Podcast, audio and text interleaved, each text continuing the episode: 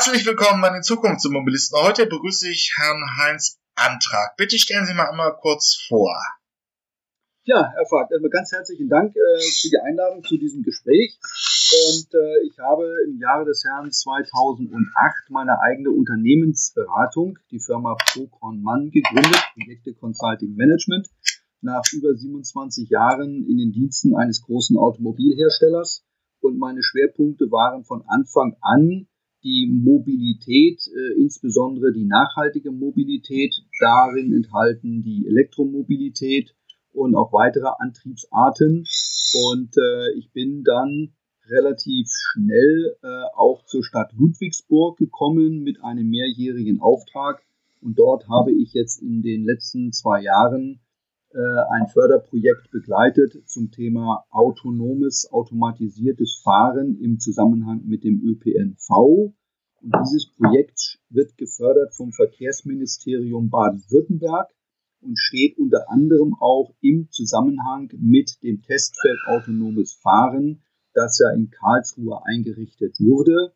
Und äh, wir sind da so ein bisschen die Ergänzung äh, zu diesem Testfeld. Ähm, und wie ergänzen Sie das Testfeld ins Karlsruhe? Das Testfeld in Karlsruhe ist ja relativ stationär in dem Sinne, dass dort äh, zwei Kreuzungen mit entsprechenden äh, Infrastruktur, äh, Infrastruktur ausgestattet wurde, um dort das autonome Fahren und die, den Test von verschiedenen Fahrzeugen zu ermöglichen.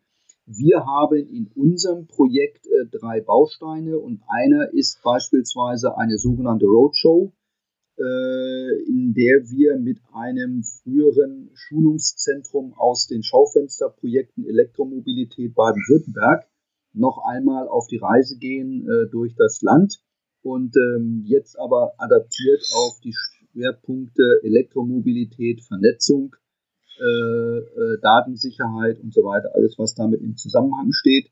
Und wir stehen hier auch in einem ganz engen Kontakt äh, zum Testfeld in Karlsruhe, um die Ergebnisse, die dort äh, zutage gefördert werden, die veröffentlicht werden können, auch im Rahmen dieser Roadshow äh, der Öffentlichkeit äh, zu zeigen um eben das autonome Fahren über Karlsruhe hinaus im Land Baden-Württemberg und ich denke mal auch weit über die Grenzen hinaus äh, bekannt zu machen. Und das, das, der zweite große Baustein ist eine Zusammenarbeit mit der SSB Stuttgarter Straßenbahn AG und in diesem Zusammenhang soll unter anderem ein Serienbus aus dem Straßenlinienbetrieb so umgerüstet werden, dass er mit einer optischen Sensorik nachts äh, vom Stellplatz durch die Waschanlage zum Serviceplatz und wieder zurückfahren kann. Und der dritte Baustein, das dritte Arbeitspaket, das ist das größte Paket, ist ein autonomes, ein automatisiertes Fahrzeug im öffentlichen Raum auf zwei sehr unterschiedlichen Fahrstrecken in der Stadt Ludwigsburg und auch mit sehr unterschiedlichen Zielgruppen und Schwerpunkt dieses Arbeitspaketes ist nicht die technische Weiterentwicklung des Autos, sondern äh, die Akzeptanzforschung im Bereich der Öffentlichkeit. Ähm, das fällt nämlich im Themenfeld auch immer mehr auf. Äh, momentan hängt ein bisschen die gesellschaftliche ähm, Akzeptanzforschung den technischen Möglichkeiten hinterher. Ja. Das Wobei, ähm, ich bin mir nicht so ganz sicher, ob das so im Einzelnen stimmt, weil die technische Entwicklung geht ja sehr schnell voran. Und äh, ich denke, wir werden auch im Augenblick noch nicht alles mitbekommen in den einzelnen Förderprojekten, was denn da so in den Laboren und auf den Teststrecken alles schon zur Verfügung steht.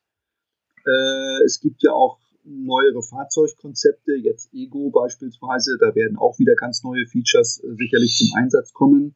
Auch möglicherweise äh, höhere Fahrgeschwindigkeiten werden damit möglich sein. Also da tut sich im Augenblick sehr, sehr viel.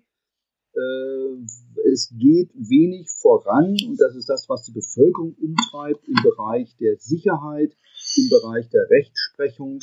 Äh, und ähm, die, die Bevölkerung ist ja immer wieder aufgeschreckt durch den einen oder anderen Unfall mit einem autonom fahrenden Fahrzeug. Und die zentrale Frage ist eben immer wieder, wie sicher sind diese Fahrzeuge, wenn sie im öffentlichen Raum verkehren? Und äh, vor diesem Hintergrund, denke ich mal, ist es sehr, sehr wichtig und auch vorrangig, äh, diese Technik möglichst noch im Vorstadium auf die Straße zu bringen, den Bürgern auch eine gewisse Angst zu nehmen, um ihnen zu zeigen, was können diese Fahrzeuge, wo sind die Stärken, wo sind die Schwächen, welchen Nutzen hat der, hat der, der Nutzer, der spätere Anwender von dieser Art von Fahrzeugen im ÖPNV. Und äh, da gibt es noch viele, viele Fragen zu beantworten. Allerdings sage ich auch, man muss versuchen, die einzelnen Projekte einfach mal ein bisschen hinsichtlich der Ergebnisse mal ein bisschen näher zu beleuchten und zusammenzubringen, weil man muss die gleiche Frage nicht an fünf verschiedenen Stellen erforschen. Das macht wenig Sinn. Und da bin ich jetzt sehr gespannt. Äh, die Deutsche Bahn wird ja in aller Kürze ihren Ergebnisbericht äh, nach dem zweijährigen Einsatz in Bad Birnbach veröffentlichen. Und da denke ich mal, werden einige der zentralen Fragen auch behandelt werden. Und äh, da wir, das werden wir auch in unserem Projekt dann noch mit berücksichtigen. Ähm, und was, ähm, was erwarten Sie an Ergebnissen? Äh, in Ludwigsburg oder von der Bahn? Von der Bahn. Ähm, also fangen wir mal so an. Was ist das Forschungsprojekt der Bahn im Prinzip? Ist das schon wirklich so ein bisschen Zukunft des, des ÖPNV, dass man also sieht, ähm, das ist in den äh, in dem im ähm, normal, in dem, was wir heute als ÖPNV kennen, ein autonomes Fahren möglich ist und wenn ja, was das für Kunden bedeutet, welche Apps oder welche Plattformen dazwischen geschaltet werden müssen? Also ein, eine Sache muss man klarstellen, es gibt noch kein Fahrzeug, das wirklich autonom Level 4 und Level 5 auf deutschen Straßen unterwegs ist. Das geht noch nicht, das darf auch noch gar nicht sein. Wir reden eigentlich immer nur von automatisierten Fahrzeugen, da ja immer noch ein Sicherheitsfahrer an Bord sein muss. Und auch die gesamte Rechtsprechung ist ja noch gar nicht so weit, ein, ein wirklich autonomes Fahrzeug äh, äh auf der Straße, dass ein Fahrzeug auf der Straße bewegt werden kann. Das wird noch Jahre dauern und von der Technik her und auch sicherlich von der Rechtsprechung her. Die, diese Autos sind technisch noch sehr begrenzt. Äh, das Thema Ampelerkennung, insbesondere auch das Linksabbiegen an einer Kreuzung, stellt diese Autos äh, oftmals noch vor ziemlich große Hürden und äh, dann eben auch das Umfahren, selbstständige Umfahren von Hindernissen bedeutet auch immer wieder eine technische Herausforderung für diese Art von Fahrzeugen. Und insofern ist äh, im Gegensatz zu einem, einem Betrieb auf der Autobahn noch eine ganze Menge äh, algorithmisch zu tun, um diese Autos tatsächlich autonom voranzubringen. Die Bahn hat ja nun einen fast zweijährigen Betrieb hinter sich in Bad Birnbach und äh, dort hat man einen, ja, wie soll ich mal sagen, einen gewissen Regelbetrieb äh, aufgenommen. Das ist ja immer die gleiche Strecke, die befahren wird, was ähm, viele Vorteile hat. Man kann sich auch technisch dann daran orientieren und weiterentwickeln. Ähm, aber auch da muss man sagen, von der Fahrgeschwindigkeit her ist es einfach äh, ja, nett damit zu fahren, aber eine wirkliche Integration in den ÖPNV stellt das noch nicht dar. Es ist eine Verbindung für Kurzstrecken, es ist eine Möglichkeit für mobilitätseingeschränkte Personen, doch gewisse Strecken äh, zu überwinden. Es ist, darf man auch offen sagen, es ist auch eine, ein, sicherlich eine gute touristische Möglichkeit, um, um in einem Stadtgebiet oder eine Stadt äh, attraktiv zu gestalten. Aber eine vollwertige, vollwertige ÖPNV-Alternative ist es derzeit noch nicht. Ähm, was muss denn noch passieren, damit im Prinzip ähm, es auf ähm, wirklich in den ÖPNV über, überführt werden kann?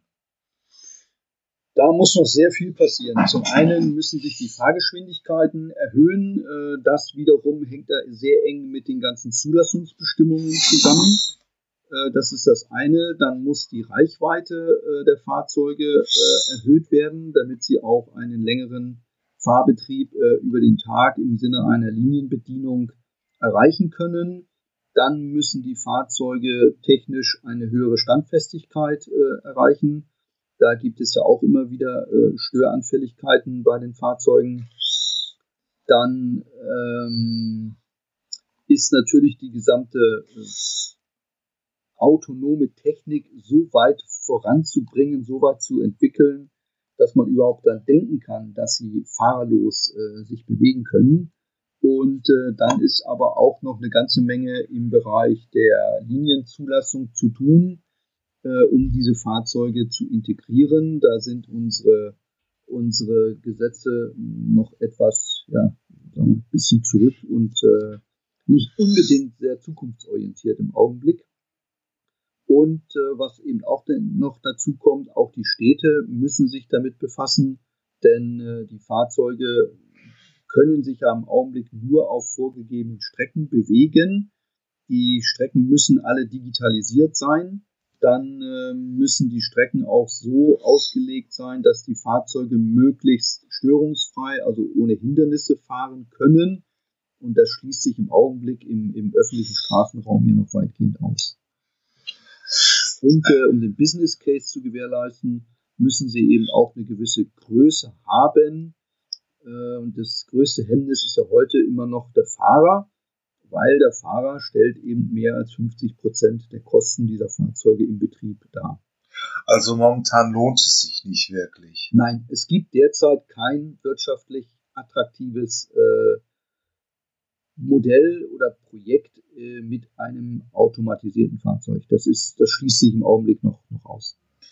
Ähm, obwohl in den USA jetzt schon große Feldversuche laufen, die halb öffentlich sind, also so, dass äh, Bürger wirklich schon eine Fahrt mit einem autono äh, automatisierten Shuttle nutzen können. Ja, gut, äh, die USA haben andere Voraussetzungen, haben andere Rahmenbedingungen, sie haben andere andere Straßenprofile, sie haben andere gesetzliche Möglichkeiten und äh, was dort eben auch oftmals der Fall ist, das ist auch ein Punkt, der in Deutschland immer wieder moniert wird. Äh, in USA wird hin und wieder auch etwas ausprobiert. So, das heißt, ich habe unter Umständen eine Technik, die äh, nach unserem Verständnis vielleicht nur 80 Prozent äh, Sicherheit bietet oder zu 80 Prozent äh, funktioniert und der Rest ist dann ein Feldversuch auf der Straße. Äh, das sollte man nach Möglichkeit hier in Deutschland vermeiden, weil hier stehen die Themen Sicherheit, Datenschutz ganz, ganz weit oben. Und äh, wir wissen, dass Unfälle passieren werden. Das ist überhaupt nicht zu vermeiden. Das ist bei jeder äh, neuen Technologie so und das ist auch bei einer, einer eingeführten Technologie so. Ähm, es wird aber allgemein erwartet, dass durch das autonome Fahren die Unfallquote deutlich sinken wird. So. Und wenn ich jetzt gleich am Anfang, bei der, noch in der Testphase einer neuen Technologie, ähm, spektakuläre Unfälle verursache, dann kann ich mir die Medien gut vorstellen, wie diese Technologie in Grund und Boden geschrieben wird.